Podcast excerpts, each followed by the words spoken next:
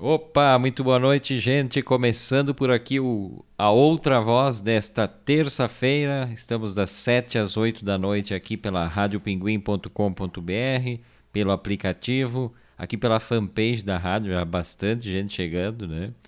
Uh, e também nas, nas reprises, né? 23 horas e 13 horas do dia seguinte lá na Rádio Pinguim. Ou no podcast, quem quiser baixar o podcast lá na, na, no Spotify e outras plataformas, demais plataformas. Né? Uh, Terça-feira, o Delano Pieta né, com a gente. Boa noite, Delano, tudo bem? Boa noite, Everton. Boa noite aos nossos ouvintes, pessoal que nos acompanha aqui diariamente, né? Agora que eu reduzi minha carga horária, né?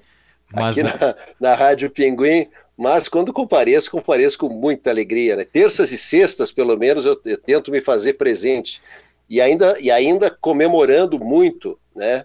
A sexta-feira passada, com o espetacular Fernando Morgado, esteve conosco, e também a outra voz com Marcelo Munhol, ah, o antes, antes que, que, seja, tarde. tarde. Tô me confundindo. É muito programa. O antes que seja tarde com Marcelo Munhol. Que baita final de semana que a gente teve, né? É verdade. Fernando Morgado e Marcelo Munhol. Que, gente, que, privilégio. A gente até repercutiu ontem a, a entrevista com o Marcelo Munhol. Ele estava até nos acompanhando aqui.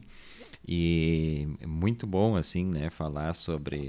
sobre falamos bastante sobre jornalismo, sobre literatura e foi bem bacana. Aliás, o Delano é, é, reduziu a carga horária, mas o salário, me parece, dizem nos corredores, e, e Verlumac é muito ressentida com isso, que o salário permaneceu o mesmo, é verdade? O mesmo, o mesmo, o mesmo. Permaneceu é, o mesmo. Já comentamos isso, né? As estrelas das emissoras sempre têm essas, essas benesses. Eu tô de segunda a sexta, não tenho nem vale alimentação, para dizer bem claro para os nossos ouvintes e ouvintes. Ah, Está tentando pleitear um vale transporte agora, devido à distância, né? A locomoção da tua casa até a Rádio Pinguim, por enquanto nada. O Dule permanece irredutível. Irredutível. Se bem que eh, vale alimentação, não, mas, por exemplo, eu dei uma passada antes de entrar no, no, no estúdio aqui, né? Lá na cozinha da, da rádio, no, no, no, no refeitório da rádio, e tá saindo não sei, quem não gosta de peixe não vai gostar, mas tá saindo uma. Uma. Poxa, aquela, aquele peixe. Escabeche? Com... Não, não é escabeche, é o. A, a... Meu Deus do céu, isso é idade mesmo, gente. Um. O peixe aquele com baiano com, com tomate, com molho, com Ai, meu Deus, a Velu deve estar se torcendo, que ela deve estar no banho ouvindo e pensando. ela tá, ela tá ouvindo. Moqueca, tá ouvindo. moqueca, moqueca. Ela tá. Quem, quem, assim, moqueca. Boa. Ah, tá, tá, tá quase lá. Tá. Então nós temos que terminar logo esse programa aqui. Vamos terminar antes hoje, porque o cheirinho tá vindo aqui no estúdio. Aí é sacanagem. Olha aqui, é a, Velu, a Velu já escreveu aqui, moqueca. Agora eu já lembrei, agora é tarde. Agora foi, Verlu, obrigado. Mas... Boa noite, Verlu. Olha, já temos assim, ó, Verlu Mac Liana Notari Rigatti, Ruth Maria Brandelli Pieta, grande elenco hoje nos assistindo. Jussa... Uma grande audiência. Jussara Santos também aqui conosco, sempre Jussara conosco, Santos, né? queridíssima Ju. Bacana, né? As mães presentes, né? Eu não sei o que que é. Estamos próximo do Dia das Mães? Não, já passou, e é maio, né? Não, já passou, já passou. Não, porque eu pensei que elas estavam aí para se fazer presentes, para ganhar presentes, né? Aliás, esse ano ninguém ganhou presente, né? Eu estou isolado e, e, economizei nos presentes. Dia das Mães, uh, aniversário de todo mundo. Esse ano aqui é, é sem presente, é a distância, só, só um abraço. E não vai ter aquela coisa de quando voltar. Uh, ah, tem que dar os presentes atrasados, porque daí todo mundo esqueceu, né? Ninguém lembra mais. Baita economia. Não, né? não. Retroativo, presente retroativo não existe. claro que não. Inclusive não, o Delano, não. o Delano que recentemente fez aniversário. Não vai acreditar aquela história, ah, não, depois, não. quando passar a pandemia. Não, daí vai ser o outro ano, tu vai ganhar não. o presente. Aí vai no... ser o outro, vou ganhar o presente do ano que vem. Do outro ano, né? A Velumac tá reclamando aqui, me fez escrever do banho. Eu disse que ela ia sair do banho para escrever. Imagina o nervoso da criatura. Beijo, Verlu. Depois nos vemos no jantar. Está convidada para jantar comigo. Ou não, ou só, só larga a comida lá e, e pode voltar às suas atividades. Uh, aliás, Delano já começou a escrever o livro do Antes que Seja Tarde. Quem não acompanhou domingo. Não, ainda, ainda não. Ah, eu achei que já estaria pronto. Ainda não. Ainda não. Ah, mas eu. eu só, já... só, só, só, só aqueles dois capítulos que eu escrevi ainda no domingo. Deu. Enquanto entrevistava o Marcelo Munhol, escrevia o primeiro capítulo. Eu já ia, eu já ia, é, eu, eu, eu criei, eu tenho dois números de WhatsApp, eu fui, criei um grupo com um número com o outro, ia passando mensagem. Então tá escrito o primeiro capítulo. Muito, Os dois primeiros capítulos. Muito bem. Então, em breve, daqui uns 15 dias, o livro do Antes que Seja Tarde, por Delano Pieta. Nas bancas! Nas melhores livrarias do ramo. Aliás, eu tava, eu, eu, tava, eu tava pensando nessa coisa de. Eu sempre penso, né? Pra, eh, eh, até acho que eu já te perguntei: escrever para ti é um ato de sofrimento ou não? Não, não, não. Não. Porque, não, embora mim... Tenha, tenha, eu, eu, eu venho escrevendo pouco, né? Ah, ah, e assim, ó, eu venho escrevendo muita matéria de rádio, que é outro, é outro tipo de escrita, mas, né? Mas, mas é tranquilo, eu não, não, tenho, não tenho problema, é até prazeroso. Parece que, às vezes, é, e principalmente livros como esse que a gente está combinando de fazer com, com, com, com, com antes, é, é mais é, ele vai numa sentada, é impressionante. É, às vezes alguma coisa parece que está me soprando, Poxa. né?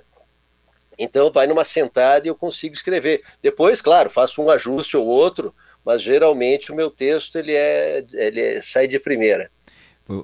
Eu sofro muito e, e, como eu sofro muito eu nem gosto. Apesar de escrever bem, Imagina, né, que ah, o Everton. Não. não. o sofrimento dele é uma coisa inteira. Escreve muitíssimo bem. Não. Muitíssimo não. bem. O é. sofrimento é outra, é outra parte do, é outra parte da, da, da, da questão. Mas não por escrever mal, não. Escreve muitíssimo bem. É, né, mas é que o meu, para mim, o meu texto nunca está pronto. Ele nunca, eu, não, eu nunca consigo finalizar meu texto. Esse é o problema. E eu abandono ele. Sempre, sempre, sempre. Isso acontece tanto na escrita uh, de alguma coisa de contos, eu escrevo eventualmente alguns contos, algum, às vezes alguma crônica, né?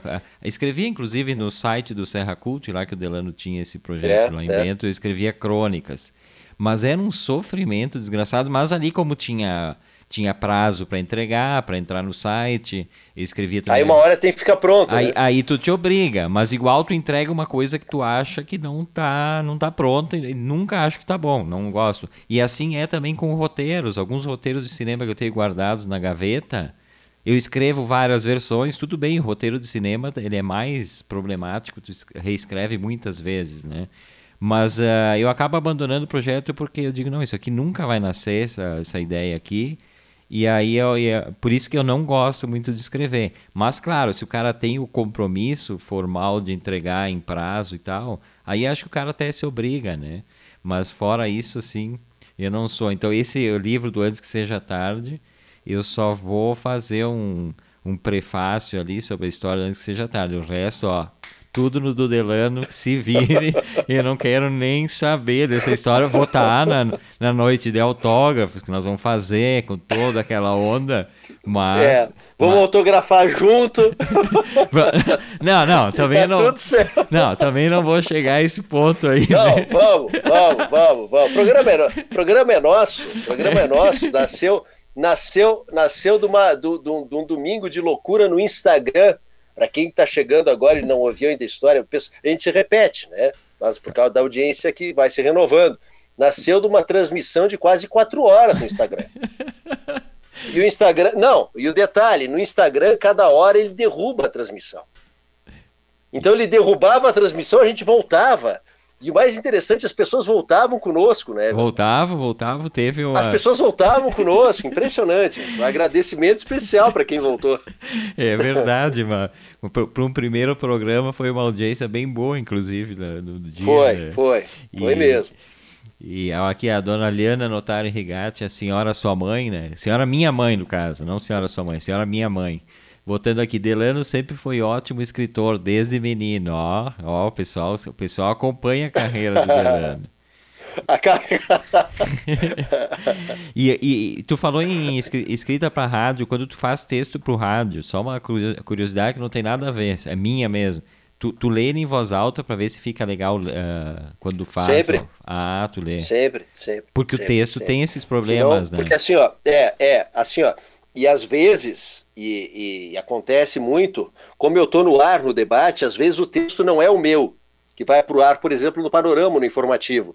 Então, eu leio de uma forma, eu tenho um ritmo, e, por exemplo, quando a Denise redige, né, ou o João redige, ou vem de, ou vem de Caxias, por exemplo, o texto, às vezes eu pego e dou uma lida antes e eu faço alguns cortes para ficar mais adequado, quando dá tempo, para ficar mais adequado à minha locução. Mas porque cada um é muito particular, a, a, a, respiração é o ponto, né? O ponto final é a respiração em rádio. Então, tudo tem que ser muito cuidado, a métrica é, é diferente. O texto em rádio é muito diferente. E, e, interessante isso, porque eu acho que cada quando a pessoa escreve pro rádio ali, a pessoa faz as entonações que ela daria lendo, né? Mesmo que só pensando é. isso, e por isso que tem que às vezes adaptar, né? É bem, é bem legal esse negócio de, de, se pensar, porque às vezes a gente percebe uh, quando em emissoras que ficam lendo o tempo todo o jornal, tu vê que o texto não não, não fecha ah, não, com a é leitura. Texto pra rádio, né? É, é, é as, as coisas da, da, da, literatura, né? Os pequenos. Porque é, eu, eu, eu, eu penso, né, Everton, assim, ó, e, quando posso, né? Não é, não é sempre. Mas como é bom quando, quando o texto é cantado, sabe? Sabe? Que dá, que dá a métrica certa com a pontuação.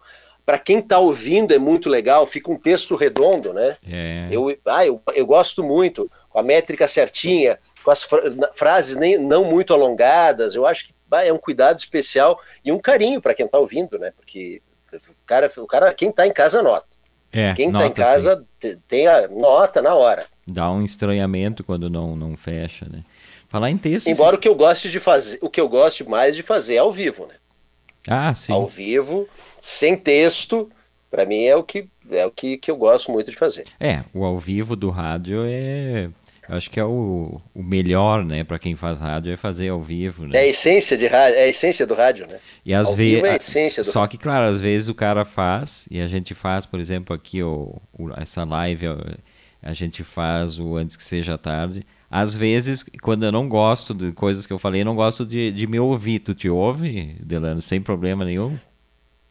É, eu, eu me ouço, me critico às vezes, né? a gente até já conversou sobre isso. Eu digo, bah, essa pergunta eu alonguei demais, enrolei demais, é, é, acontece. Mas o que eu gosto de fazer é não me ver de novo no Facebook. Ah, eu vou me ouvir no podcast. Eu vou para o Spotify nos ouvir. E aí geralmente eu ouço. E é outro programa, Everton. É outro programa, tu, tu tendo só só o, a, o som, só a voz, é espetacular. É outro programa, acho muito legal. E, a no, e, assim, ó, e surpreende também a qualidade né, de, desse programa que a gente está usando para a transformação do podcast fica muito legal, fica muito bom. É, eu nunca, sabe que eu nunca fiz isso, de ouvir nem o Antes Que Seja Tarde, nem, nem a outra voz. Termina o programa, eu faço os cortes, dou algum efeito ali e subo eles. Mas nunca ouvi ele de, de jeito nenhum, assim, nem trechos, nada, nunca ouvi. Mas agora eu fiquei preocupado, será que eu sou narciso? Que às vezes eu fico olhando só o vídeo sem som e eu fico só me olhando, eu não olho nem para ti nem pro convidado. Só fico me olhando. E acho, e me acho. Pra ver minha... se tá reto. Não, e acho a minha, minha, minha, minha atuação cênica maravilhosa. Inclusive agora eu tô olhando aqui com atraso, porque aqui a gente tem o vídeo. O vídeo que. Ai, dá um delay. E aqui na transmissão na esquerda aqui que eu vejo, me achando ótimo, assim. Ah, que, que maravilha. Então, mas sem som, sempre sem som. Uh, sabe que esses dias eu fiquei, eu fiquei meio surpreso. Uh, a gente tá falando em texto e tal. A gente recebeu aqui o Nelson Coelho de Castro. E uns dias antes eu estava lendo, a gente sempre faz isso, a gente acaba lendo algumas coisas sobre o, a pessoa que vai entrevistar, né, para ter alguns elementos e tal. Não muita coisa também, eu, eu, não gosto de saber muito, porque daqui a pouco eu perder a curiosidade na hora de entrevistar, eu tá sendo muito automático nas perguntas de coisas que eu sei, né? Mas para ter um panorama. E aí eu li uma matéria sobre o Nelson Coelho de Castro, na Aplauso. Aplauso foi uma revista de cultura que teve até. Ah, que saudade da Aplauso. Maravilhosa. Eu tinha assinatura, então eu tenho todas, eu sempre consulto Aplauso. Essa aqui é de 2010. E, e era capa, o Nelson Coelho de Castro era capa. E aí tinha uma matéria com ele. E aí eu li isso aí uns dias, no dia do programa eu vi que tinha uma no Jornal do Comércio também, uma, uma matéria interessante. E comecei a ler e me deu um negócio, sabe? Quando veio aquela adrenalina, uh, era a mesma matéria, o mesmo texto. Eu pensei, o cara plagiou, o cara plagiou na cara dura. E, e aí eu fui, fui correndo, peguei aplauso. E aí, pior de tudo, era um autoplágio. O cara fez a matéria agora em 2020 botou alguns elementos uh, contemporâneos desse ano, mas a base da matéria é aquela que ele fez em 2010, mas ele não se citou ali. E, e aí eu fiquei, eu fiquei pensando assim, isso do ponto de vista jornalístico, não, ele não deveria pelo menos dizer que parte da matéria é da revista Aplauso 2010, que sempre, ele mesmo escreveu? Sempre, sempre. Cita a fonte, destaca a parte do texto e cita a fonte. Poxa, dele mesmo? Nossa, na, na, ah, com certeza, né? Não teve nem o trabalho de. de, de, de ele, ele, fez o que? Um refresh só nela. Sim, ele botou elementos bah, de 2020, coisa. da situação uh, de agora, mas aí. Que preguiça, gente! Não, eu, foi a palavra que eu, que eu na hora eu comecei a olhar e, e pensei, isso aqui me parece preguiça. Pô, escreve outro texto e tal. Ou cita, ó, escrevi parte desse texto, escrevi em 2010 na revista Aplauso, para quem está acompanhando a fanpage está aqui. E, ah, maravilhosa. É, não, uma grande revista e cultura, né? Como foi a Bravo, né? Tu que tinha coleção da revista a Bravo. Bravo. A Bravo tinha coleção, tá, tá no Sagrado Coração de Jesus agora. Foi doada toda a coleção da Bravo lá para a escola, que façam muito bom proveito. A Bravo, na minha opinião, a Aplauso era excelente, mas era eh, local, do Mampituba para cá, né? Mas a, a Bravo, para mim, foi a maior publicação de cultura né, de cultura e arte que eu já vi no Brasil. Era é a Bravo, não tem nada parecido com a Bravo. Que pena, né? Que essas coisas findam.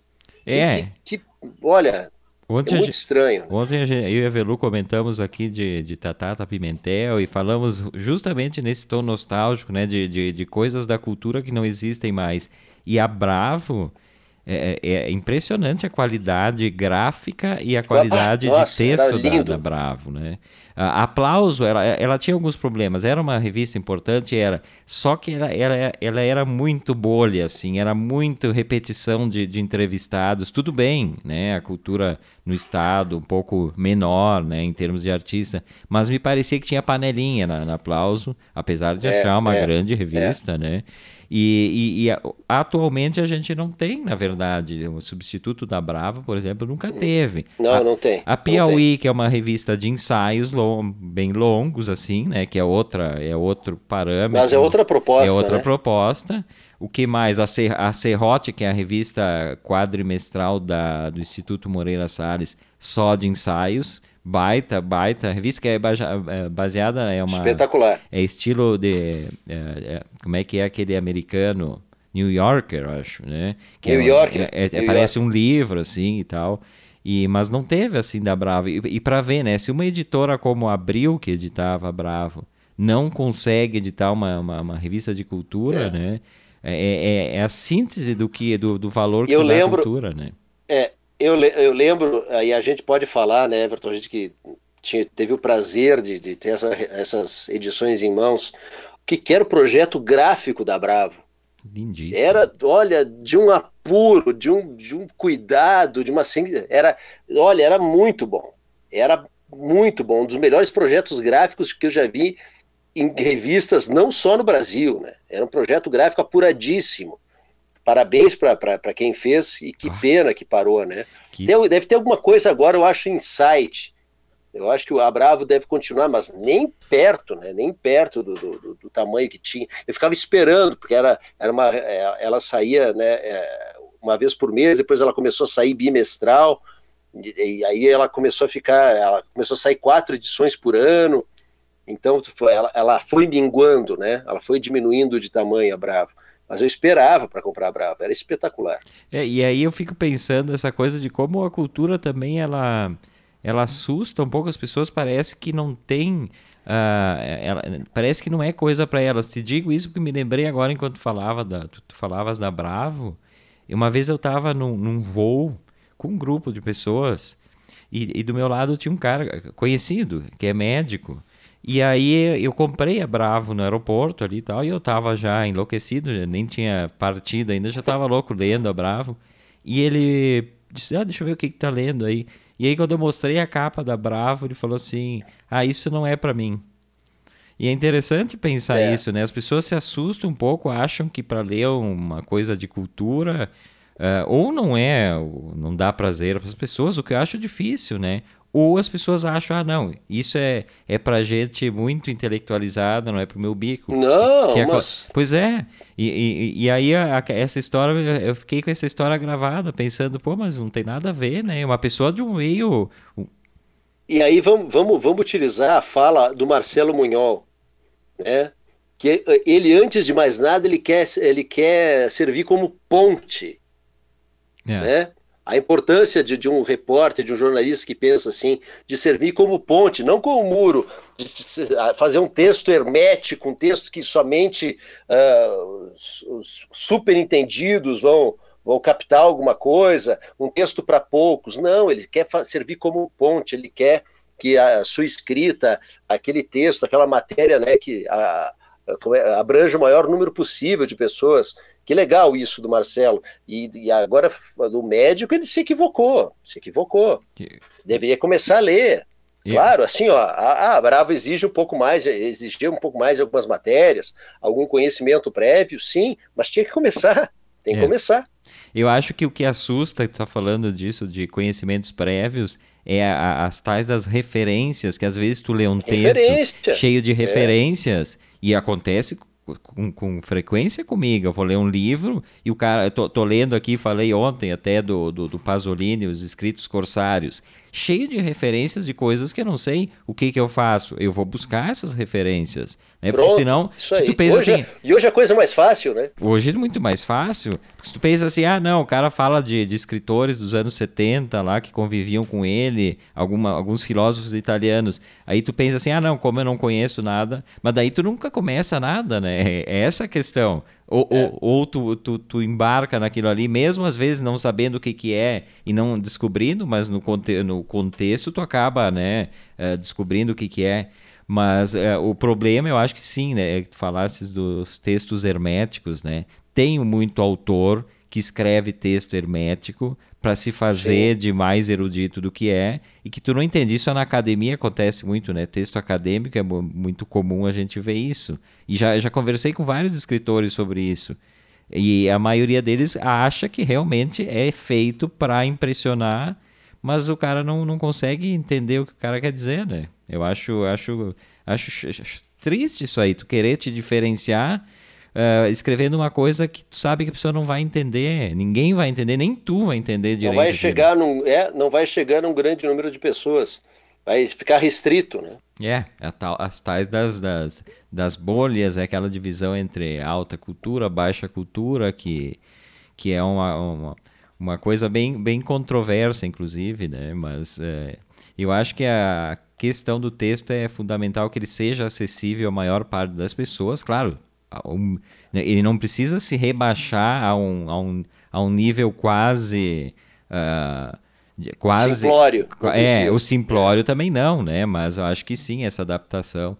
Uh, esse é a outra voz desta terça-feira, eu, Everton Rigatti, Delano Pieta, batendo esse papo com vocês até às 20 horas pela Rádio Pinguim, aqui pela live. Bastante gente chegando aqui, deixa eu dar uma atualizada aqui.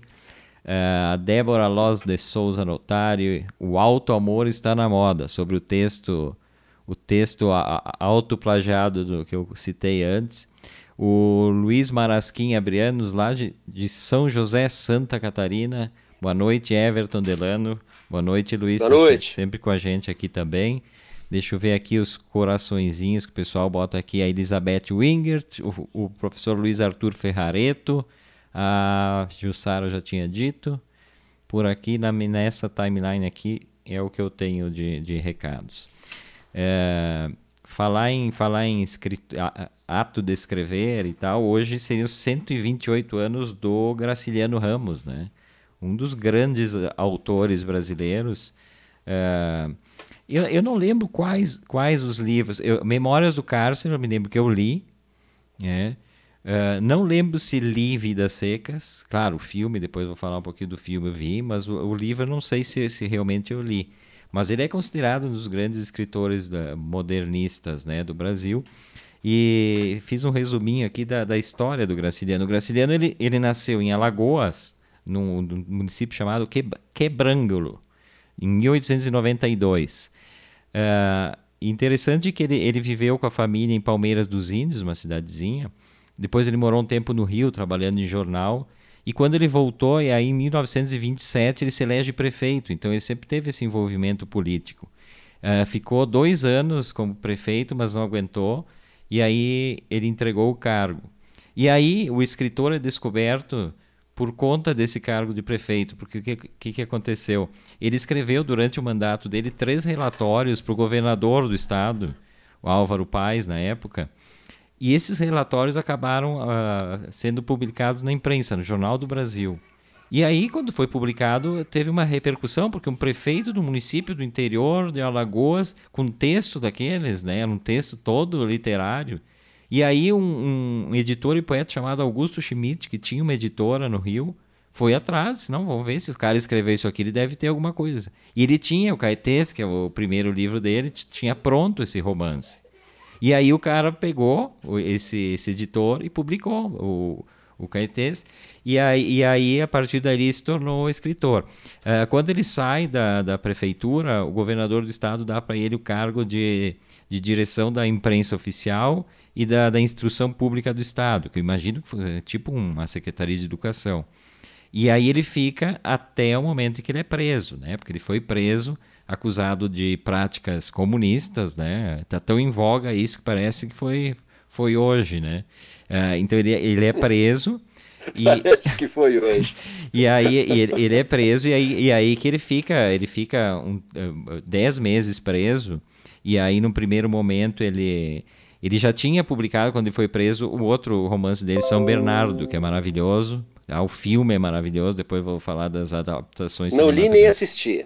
Ah, o filme, o filme do, do, do Leon Hirschman é maravilhoso. Para mim, dessa geração aí de cineastas, o Leon Hirschman é o cara mais poético, mais filmes mais lindos. Já está anotado. Ah, é, é lindo. E aí ele, ele fica esse tempo, enquanto ele estava lá ele lança ainda o Angústia, que ele tinha deixado, ele tinha pronto já quando ele foi preso o Angústia, e, e ele leva junto para a cadeia, e aí ele dá o, as correções finais, e um dia ele dá um jeito da mulher dele levar para o editor. E aí o editor uh, publica ele enquanto ele está preso, inclusive. E, e aí ele fica aquele tempo ali, quando ele sai da, da, da, da cadeia, ele ganha um, um cargo no Rio, né, que era a capital da República, de inspetor federal do ensino. É, muito, muito amparado pelo Drummond, Carlos Drummond de Andrade, que consegue inclusive esse emprego para ele. E a partir dali, então, ele, ele, ele, ele tem uma literatura infanto-juvenil também, premiada. Ele ganhou com Meninos Pelados, por exemplo, um prêmio importante na época do Ministério da Educação. E só que essa, essa literatura, essa parte da literatura dele é meio que esquecida, assim. Aliás, como a literatura infanto-juvenil, de forma geral, né, Delano, não se valoriza muito, né, esse tipo de, de literatura. Não, não, não. Chamo, é, é, tem, tem gente que acha que é uma literatura de entrada, né? É, pra, algo que não, não, não deva ser é, só para o pessoal entrar para depois partir para uma literatura, para alta literatura ou para uma literatura adulta, digamos assim, mas é pouco valorizada. É pouco valorizada. Para o cara conseguir um reconhecimento, com literatura infanto-juvenil. Vamos pegar quem? Monteiro Lobato? Aquele Marcos, Talvez, Marcos é. Reis. Marcos Reis, é, que escrevia naquela coleção Vagalume, lembra? É um cara que teve é, até certo. É, é, Mas fora, fora isso, isso, normalmente, inclusive quando são escritores que têm uma trajetória importante no, no romance e tal, a, essa, essa parte fica esquecida. E eu não sabia que o, que o Graciliano Ramos tinha escrito literatura infanto-juvenil até pouco tempo atrás. É, então, é, eu não sei até, eu não sabia até hoje. Foi, é, é interessante, né? É, Diz que era bem. E, e em 38 ele lançou Vidas Secas, que é o livro dele mais lido e mais vendido. Uh, importantíssimo, assim, Vidas Secas. E a, o Memórias do Carson, na verdade, ele é publicado após a morte dele, né? Faltou um capítulo, faltou o capítulo final, inclusive, que ele morreu antes de escrever. Então esse é, é pós a morte que é publicado. E eu gosto bastante de, de, da literatura dele, mas as adaptações cinematográficas assim são o que eu mais recordo assim. Por isso que eu falei eu, eu acho que eu li Memórias do Cárcere é. Vidas Secas não tenho certeza. Mas as adaptações cinematográficas me, me marcaram. E, e, e, e aí tem essas três né que é o, o Vidas Secas do, do Nelson Pereira dos Santos que é um filme maravilhoso foi para Cannes foi recebeu algum prêmio lá em Cannes e tal uh, que trata né dos retirantes Uh, é o único livro dele, se eu não me engano, que é em terceira pessoa, então é um filme muito muito dos silêncios e tal, porque os outros livros dele são todos com um narrador né, presente na, na, na, nas tramas, nas narrativas, enfim. E, e aí o, o Vidas Secas, eu acho um grande filme. Uh, Memórias do Cárcere, também do, do Nelson Pereira dos Santos, é um filme, é um filme bom, eu acho ele arrastado um pouquinho demais. Eu sempre que quando passa de três horas um filme, já já tenho meu meu pé atrás assim. Uh, mas é uma, é uma bela adaptação também. Gosto muito. O Nelson Pereira dos Santos é um cara que eu, eu tenho eu tenho três boxes de filmes deles. Ah, é um dos grandes né, do, do, do cinema novo aí. Uh, e tem esse aí que eu falei, já falei do São Bernardo do Leon Hirschman, que é, é sensacional esse, esse livro, né? Então, uh... vai lá. O que, o, que, o que me chamou a atenção também, eu tinha falado esses dias, e agora vou recuperar, essa parte da, da, da, da política, né, do Graciliano, né, ele que foi prefeito, e o pessoal acha, ah, foi uma exceção. Eu falei uh, esses tempos atrás do Afonso Aurélio Porto, não me lembro se foi na outra voz, ou antes que seja tarde. O Afonso Aurélio Porto ele foi prefeito de Garibaldi. E quem é Aurélio Porto? É um, talvez o maior historiador do Rio Grande do Sul. Ele tem um, uma coleção História do Rio Grande do Sul que ela é primorosa. O cara era um intelectual, ele foi, uh, ele foi colocado aqui como, como intendente em Garibaldi, porque era nomeado pelo, pelo presidente do estado na época, né? Ele foi nomeado, se eu não me engano, por Borges de Medeiros, para ser intendente aqui em Garibaldi. Ele foi delegado de polícia em Bento, delegado de polícia em Montenegro, eles eram nomeados, mas sempre com uma obra vasta de poesia, de literatura, dessa recuperação histórica. Ele, como historiador, ele é fantástico. Estava aqui em Garibaldi, e sabe que e o pessoal não dá muita, muita bola para isso. Tem uma foto na prefeitura, eu fiz o perfil dele num, num, numa contracapa de um Serra Cult, nós tive que ir atrás pesquisar porque ninguém sabia quem era. Então imagina só, essa, essa memória que, que, é, que a gente está falando, aí a gente reclama que aplauso não existe mais, a Bravo não existe mais, mas a gente não consegue dentro da cidade manter a, a história viva. Então é. é, bem complicado, né? É, trabalhar com história, com cultura, com arte, é um, é um ramo, olha, que tem que... A gente, a gente começa a gramear, como diz o, o pessoal mais, mais daqui, tem que gramear para conseguir alguma coisa. Então, assim, ó, tem muita e se confundia, né? essas grandes personalidades, é, esses grandes artistas, muitos ingressando na política. Já, já, já tem vários casos que a gente nota, ou eram nomeados para algum cargo, ou então eram eleitos né, dentro de suas cidades por serem figuras de muita expressão. É, e é interessante porque nesse período muitos escritores tinham seus empregos públicos de meio turno, né? Uh, que era o que desde sempre tinha que ter um sustento além da arte, né? Depois, com o tempo, os caras se tornaram grandes escritores. Tem muitos exemplos, mas na, no período em que eles eram escritores, eles tinham que trabalhar também, né? Como se escrever não fosse um trabalho, mas eles tinham que trabalhar, ter o seu emprego público e, e, e em meio turno fazer o que, que, gostavam de fazer. É muito comum isso do, do, do escritor, uh, funcionário público no Antigamente tinha muito. E os escritores trabalhavam em jornais também, né? Trabalhavam um é. tempo é. no jornal e aí enriqueciam demais né, o, o, conteúdo dos jornais, mas também, paralelamente, faziam a, a sua literatura. Né?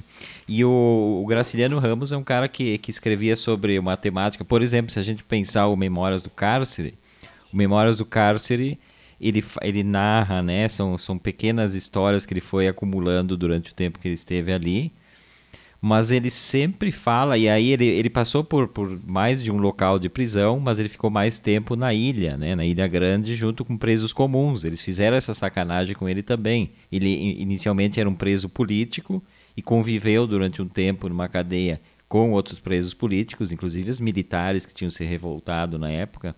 E aí depois ele é transferido para Ilha Grande junto com presos comuns, ladrões e é, basicamente ladrões. Parece que não tinha assassinos no, no local. Mas aí ele passa a conviver e aí ele faz essa narrativa. Uh, mas ele é uma pessoa que está fora dessa, dessa, desse meio ali. Inclusive tem uma certa contradição de ele, de ele entender que ele dentro daquele, daquele meio carcerário ali, ele é um privilegiado, porque ele sabe que ele não vai ficar preso a vida toda e nem vai ser tratado como os outros eram tratados. Né? Então ele, ele tem essa, essa coisa na, na, na, na escrita do Memórias do Cárcere. E a literatura dele, aí ele diz, em 1948 ele deu uma entrevista, que até hoje é citada, para um jornalista chamado Homero Sena, e ele disse assim: ó, Nunca pude sair de mim mesmo, só posso escrever o que sou. Dentro daquele debate que se tem, né, da, do quanto se, se coloca o autor no texto ou não, e ele deixa bem claro que ele está sempre ali, né, nas histórias é, que são sempre com um fundo, um fundo social, por exemplo, Vidas Secas, né, que são os retirantes que não tem, não tem para onde ir, é uma história muito triste. Uh, até o, o Luiz Marasquim botou aqui uma contribuição porque a gente está falando. Ele botou: li o livro e assisti o filme Memórias do Cárcere, não li Vidas Secas. E o Bruno Balacó, lá de Fortaleza, Ceará, abraço Bruno, que está sempre com a gente aqui também. Ele botou aqui: Vidas Secas foi um dos melhores filmes inspirados em obras literárias que eu já vi. Concordo contigo, Bruno. Uh, mesmo Nelson Pereira dos Santos, que adaptou vários filmes do, do Jorge Amado, por exemplo. Uh, tem esse, esses dois do, do Graciliano, mas realmente eu acho que a melhor adaptação que eu, que eu vi, Vidas Secas, inclusive Vidas Secas tem aquela história, aquela história, aquela curiosidade, né, que foi para Cannes e tem a cena em que a, a baleia, que é a cadelinha do casal ali, eles matam ela, né, e é uma morte muito cruel, assim. E, e houve toda uma repercussão depois que o filme foi exibido em Cannes, porque tinham assassinado a cachorrinha do filme. Aí, de, de reza a lenda que eles mandaram. Reza a lenda não, apareceu o cachorro lá. Tiveram que mandar buscar do Brasil a baleia. Ela foi embarcada para Cannes e para ser exibida lá porque foi uma repercussão forte assim dos movimentos de proteção. Mas tem gente que até hoje duvida, acha que eles pegaram uma, uma, uma, uma cachorrinha qualquer, porque era uma vira-lata, e que é, tem gente que acredita até hoje que, que mataram a baleia. Mas uma curiosidade só, porque o filme tem um impacto muito forte, a morte dela tem também, né? Eu que não gosto de ver essas coisas de. Eu sempre fico estressado quando tem animais em filme que fazem alguma coisa, né? Sempre... Pois é, pois é. Hoje já existe um controle, né? Associações de proteção aos animais. Os filmes hollywoodianos, por exemplo, sempre tem, se tu assistir os créditos lá, sempre tem a, a entidade que acompanhou as filmagens para evitar maus tratos, mas durante muito tempo tem cineastas malvadões que, que maltratavam animais, sim, né? E, e eu sempre fico meio estressado. Às vezes eu fecho o olho, assim, mesmo sabendo que é, é uma cena que às vezes eles usam boneco, sei lá o que, que eles usam, mas eu sempre fico, fico estressado com, com o uso de animais, até porque animal não tem escolha, né? Ele tem que ele, ele é colocado em cena e tal e isso me mexe muito comigo. Mas então esse é um resuminho assim do Graciliano Ramos e quem está de aniversário hoje também é Maurício de Souza, né? Um dos grandes cartunistas brasileiros, está fazendo 85 anos. Uh, ele começou como repórter policial e aí, mas ele, ele, ele queria né, ser quadrinista e parece que teve sucesso, né? Leu muito Turma da Mônica, Delano? bastante, bastante. Olha ali, Turma da Mônica.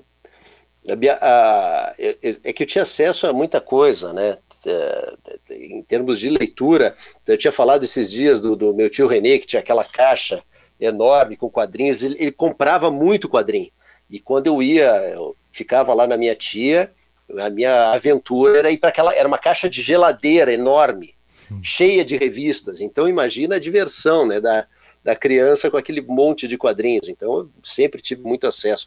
Tio Patinhas, depois os heróis, depois Bang Bang, aí a gente vai sempre é, é, indo atrás. Mas tá, parabéns aí para o Maurício de Souza. Essa semana, olha que tem de gente de aniversário, né?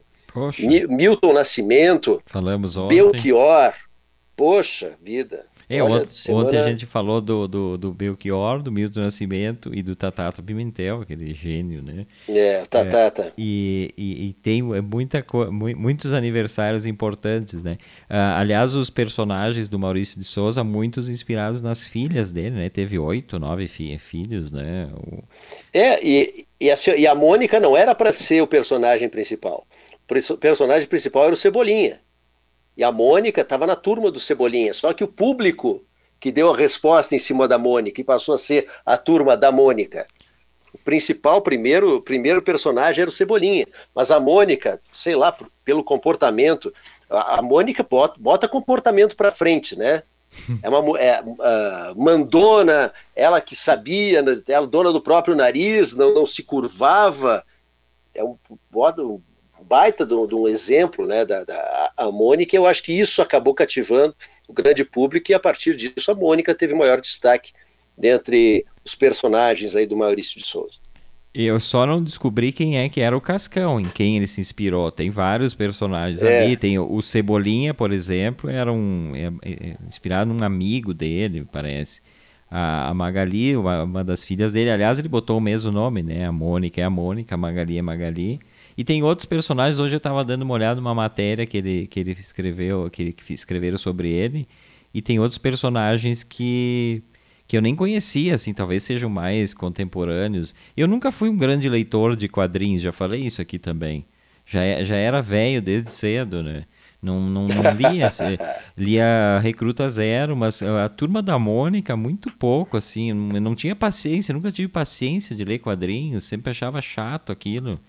Devo ser uma, uma aberração, porque todo mundo, quando é criança, gosta. Mas tem mas não, tem quadrinhos e quadrinhos. Tu já leu Sandman, por exemplo? Mas aí é quadrinho adulto. Muito adulto, ah, mas é muito bom, né? Mas é, é quadrinho. Só que é muito bom, é uma obra-prima, Sandman. Ah, eu não sei, eu nunca, nunca fui muito fã, é. assim, não sei. Sei o pessoal, nossos, é, nunca tive. nossos ouvintes aí podem se manifestar, porque eu nunca não, nunca. É. Só recruta zero, realmente. Mas eu não sei, eu acho muito cansativo. Eu não tenho. É, falta paciência, eu acho. Eu mal consigo ler as tirinhas nos jornais, assim. Aquelas tirinhas. Muito a longa a tirinha. muito, sei lá. A é... tirinha é muito longa. É. Não, aí eu me lembrei agora, eu tava falando disso, uh, o Radit, né? O Radit sim, comprava a revista sim. do Radit. O Gibison. o Gibison. O, o Gibison do Radit foi algo também, né? Na época que surgiu aqui. Pô, isso, isso final, era muito bom. Acho que final dos anos 80, meados dos anos 80, não lembro, né? É, 80, 90, início dos anos 90, eu acho. Pra quem, muito bom. É, e ótimo para quem não conhece, né? A gente tem um monte de gente que não mora aqui no estado que nos acompanha. Uh, o, o Gibison do Radit. Radit é um personagem uh, típico aqui do da Carlos série. Iotti. É, do, do Iotti, que é, que é um, é um quadrinista aqui, jornalista, ele também.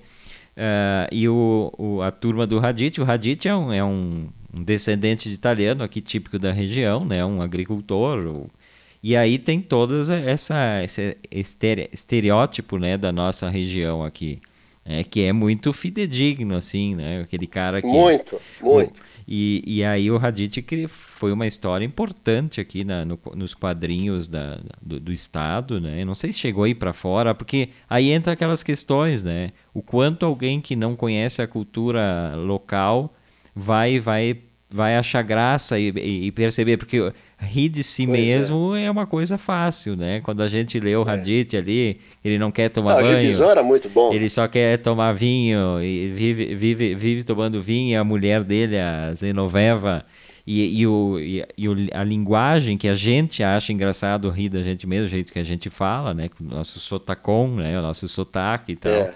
Mas uh, eu não sei o quanto... O filho Guilhermino, que era um magrão. É, né? o filho... Era um magrão. Filho Guilhermino, que era um, era, um, era um cara já moderno, né, perto dos velhos é, e tal, é, e é. maconheiro, aquela coisa toda, né? Então, te, to, todas as piadas que a gente percebe da, da região aqui. Mas eu não sei realmente se tu não tem, a gente estava falando em códigos, mas esse tipo de história, não sei se causa graça em quem não, não convive com esse pois é. meio. Pois é, pois é, pois é. Eu acho. É, eu, eu, eu acho que é, é, ela, ela, ela fica restrita geograficamente a, a, a, nossa região, até no estado, claro, no estado sim, porque o pessoal, né, o pessoal da, da, da de, de, Porto Alegre, o pessoal da região metropolitana conhece o pessoal aqui da Serra, então eu acho que ainda vale, mas fora daqui, eu acho que é, fica limitado sim.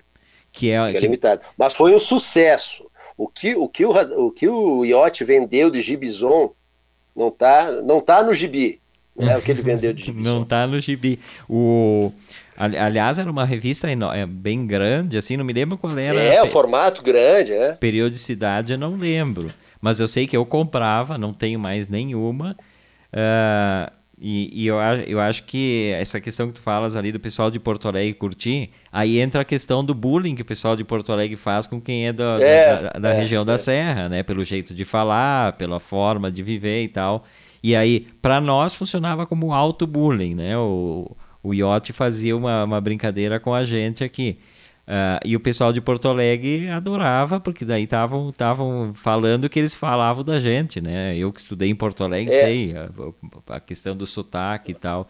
E, e o iote que. Mas aí a gente pode falar, né, Everton, é, do, do, bullying, só aproveitando, desculpa de interromper. Imagina. Mas essa questão, eu acho, eu acho que reforçou muito também a autoestima do pessoal aqui da região. O Gibison ajudou demais. O pessoal aqui da, da região da Serra, o pessoal com, com descendência italiana, aumentar a autoestima, né, diante de, desse bullying que, que antes existia. Eu acho que valeu demais para isso.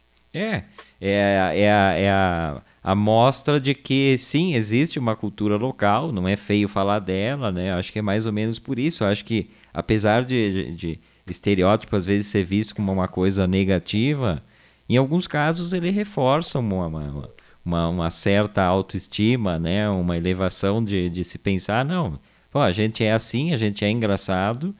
Uh, é, e é. A, mas a gente existe e tal. Mas uh, saudades mesmo do Iote, o Marasquim, o Luiz Marasquim Abrianos aqui, nosso ouvinte fiel, botou que Iote é um dos melhores. Aliás, o Iote anda é, participando verdade. lá com, com o Gerson Lennart no programa Sem Nome lá do Gerson. É. Ele anda fazendo umas participações e tal, quando dá na, na louca, né? E sabe que a, a Camila Cornucci Barbosa, que foi nossa parceira aqui em 2017 da Rádio Pinguim, esposa do Marco de Menezes, o poeta, ela trabalhou muito tempo com o Iote, eh, porque não era só ele que desenhava, né? Claro, tem os parâmetros de desenho, ela também desenhava os quadrinhos, é, que é uma coisa interessante, as pessoas acham assim, ah não, o Maurício de Souza fica o tempo inteiro desenhando lá. E ele, nessas alturas da vida, nem desenha mais. Ele tem Nem desenha dele, mais. Tem a equipe dele que faz os bonequinhos uh, pa, semelhantes, na verdade. Hoje nem sei como é que fazem. Acho uma trabalheira do cão, inclusive, só de pensar em desenhar um quadrinhos um por um ali e tal. Né? Fora aquelas aberrações que a gente vê, às vezes, os desenhos que distorcem completamente. Tem uma, uma, uma, página do Facebook, se eu não me engano, que é só sobre coisas hor cópias horríveis da Mônica. Não sei se vocês já viram, mas assim, ó, tem cada distorção ali na, na cara da Mônica que é, que é brincadeira. Uh, a Verlumac botou aqui, ó, meu irmão, quando viemos para uma festa da, do Kiv em Farroupilha, tá falando do Bernardo, irmão dela, quis o gibi do Radit e ganhou autografado. que, que, maravilha. Aí, uh, não, Aliás, o Bernardo da Velux é uma, uma região de, de alemães, né? Nunca teve uma, um gibi sobre, sobre aqueles personagens que também são bem caricatos. Dá para fazer uns quadrinhos. Verlu, que é, que é artista visual, faz os quadrinhos de, de rolante. Seria interessante. Uh, esse é a outra voz desta terça-feira. Estamos até às oito. Eu, Everton Rigatti, Delano Pieta. Um abraço, uma saudação ao pessoal que nos acompanha pela Rádio Pinguim pelo aplicativo e também aqui pela fanpage, né? Aqui a gente sempre tem. Olha só, tem, tem aqui tem aqui na minha na, na, no meu no meu compartilhamento a Thay Pereira, um beijo para Thay. Oh, Leandro Luciano, Leandro Luciano, treinador do Nova, no Nova Petrópolis Futsal, né? Baita treinador, olha um baita futuro aí. Paulo Marcelo Francescato, Maria Helena Matos Nunes e Rubem Pires Júnior. Oh, Pessoal acompanhando Bacana, por aqui. Uma saudação, um beijo especial para Thay, né? A Thay Pereira que nunca nos vimos pessoalmente, né? Mas nos víamos por vídeo sempre, nos abanávamos por vídeo, assim, né? Mas bacana esse pessoal nos acompanhar. O pessoal que estava falando ontem é um pessoal muito fiel, assim, que nos acompanha, que é uma satisfação, né? Quando a gente está é, tá fazendo é. alguma coisa uh, ah, para gente que, que, que curte o que a gente está fazendo, independente, eu já falei isso, independente de quantas pessoas são, mas saber que as pessoas voltam significa que a gente está no caminho certo, né? Fazendo fazendo um programa que agrade um determinado número de pessoas. Eu deixo dar uma dica de livro, a gente, já que a gente falou de, de texto e de auto, autoplágio e tal. Uh, tem um livro que eu li faz tempo e, eu, e aí eu me lembrei dele hoje, que é do Henrique Villamatas. O Henrique Villamatas é um escritor nascido, nascido em Barcelona, um cara importante, assim, eu já li uns cinco ou seis livros dele. Uh, acho que a escrita dele é, é, ótima. Mas tem esse aqui que se chama Mac e seu Contratempo, que é um livro interessantíssimo. A história é de um. Como é que é o nome do filme? É do, é do livro. Mac e seu Contratempo. É, é Henrique Villamatas, né, barcelonês. E, e, nesse livro aqui, ele trata justamente sobre. Os, é, um, é um romance, mas ele trata do, da, do tema. Eu, pensar, eu, pensar, eu pensava que tinha a ver com alguma família de rolante, mas não é. É MAC. É, não. Os, os, é Mac, os Mac de rolante eu, são é. meio americanizados. É, M, é, eu, eu achei. É, quando... com, K, com C, K e E, né? É uma coisa é, assim. Não, é que eu não, agora, agora que eu li, mas pela, pela pronúncia eu achei que tinha alguma coisa a ver. É a nobreza, a nobreza alemã, né? Então, aí é, tem sempre uma, uma coisa a mais. E aí, o, nesse livro, ele conta a história de um escritor. Um escritor não, é um, é um, um cara aposentado que a vida dele é caminhar por Barcelona e, e ler horóscopo. É só o cara faz o dia inteiro. E um dia ele, recebe, é, ele resolve reescrever um livro que foi um fracasso de editorial de um vizinho dele que se chamava Walter e seu Contratempo. E aí ele, ele vai reescrever esse livro aqui. E então é, é, é, um, é ao mesmo tempo é muito a gente pensar muito sobre o processo de escrita esse livro, mas é muito divertido também, né? Um cara que nunca escreveu nenhum livro e resolve fazer um plágio do vizinho, o vizinho dele de, de prédio ali, e ele vai fazer esse plágio aí. E aí ele é, a questão toda é essa, o que tudo que a gente faz lá na, na literatura, no cinema. Alguém já fez. Tudo é assim.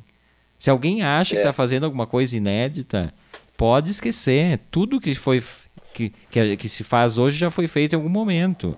A gente reaproveita. Até porque a gente bebe de fontes. A gente, né, a gente tem toda a influência que constrói a, a nossa personalidade, nossas ideias são baseadas em influências. Então a gente bebe de várias fontes, realmente, como tu falaste para depois montar alguma coisa, né?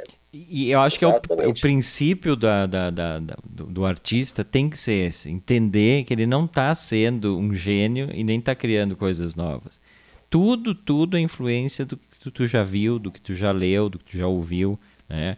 A, a, música é assim, o cinema é assim. Bah, e aí a gente vê muito assim, principalmente o pessoal mais novo e tal, né? Não é uma crítica, mas achando que vai fazer uma coisa genial. Ai, olha só esse meu roteiro. Tudo já existiu, tudo é cópia de tudo e é importante admitir isso. Tá? Ai, a outra voz, olha que programa. A gente está fazendo cópias de coisas que a gente já ouviu, de é. programas é. de rádio que a gente já viu, de um programa de uma rádio argentina, de uma rádio sei lá da onde e a gente está transformando na nossa forma de fazer. Claro que sempre tem uma forma, a gente né? Imprime nossas impressões, é, a gente imprime nosso jeito, e, e é, a diferença é ter Everton e Delano aqui. É, é, é a, a diferença é essa. Mas não existe isso, né? Então, é, é, isso é uma coisa que os artistas têm que entender. Nada é novo, tudo é cópia e sempre vai ser assim. E, e, e quiçá algum dia alguém olhe a outra voz e, e se inspire de ah, vamos fazer alguma coisa. Falei ontem, aqui inclusive, do Café TV Com, que era o programa do Tatata e da Tânia Carvalho, na, na falecida Muito TV Com. Bom. Uh, o Pinguins Gulosos, que lá em 2017 tinha na rádio, era muito inspirado naquilo. Sempre que eu, que eu pensei no programa, eu pensava no programa do, do, do Tatata. Então isso, isso é, é base, né, para gente a humildade de entender que, que tudo é uma, uma cópia, né? Claro, diferente. E essa, do... que, e essa questão e essa questão do plágio, agora me lembrei de um fato que aconteceu comigo.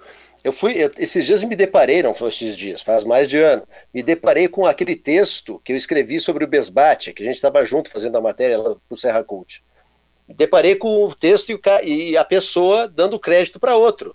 Puxa vida, sério? E, eu, e era o meu, era o meu texto. Mas aí a pessoa que recebeu o crédito entrou e disse: Olha, eu conheço o texto, gosto muito dele, mas não é meu. Ah. E aí eu entrei, eu, aí eu comentei, disse, olha, o texto é meu, papapá. E aí ele pegou e colocou o crédito. Mas a internet ajuda a fazer essa salada de frutas hoje, né?